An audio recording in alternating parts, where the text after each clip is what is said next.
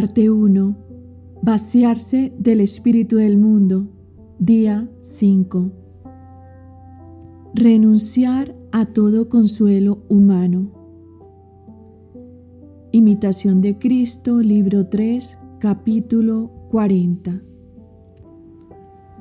Por lo cual, si yo supiese bien desechar toda consolación humana, ya sea por alcanzar devoción o por la necesidad que tengo de buscarte, porque no hay hombre que consuele, entonces con razón podría yo esperar en tu gracia y alegrarme con el don de la nueva consolación.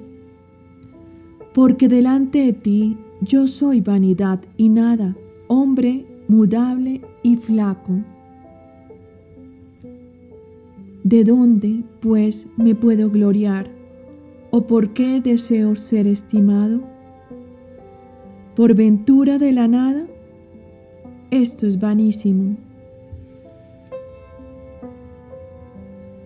Verdaderamente, la gloria frívola es una verdadera peste y grandísima vanidad, porque nos aparta de la verdadera gloria y nos despoja de la gracia celestial. Porque contándose un hombre a sí mismo, te descontenta a ti. Cuando desea las alabanzas humanas, es privado de las virtudes verdaderas.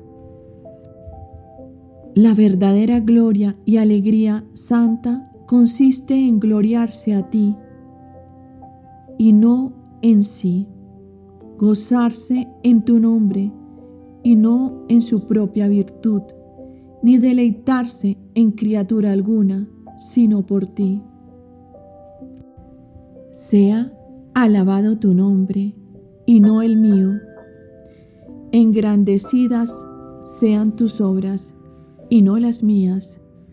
Bendito sea tu santo nombre y no sea a mí atribuida parte alguna de las alabanzas del hombre.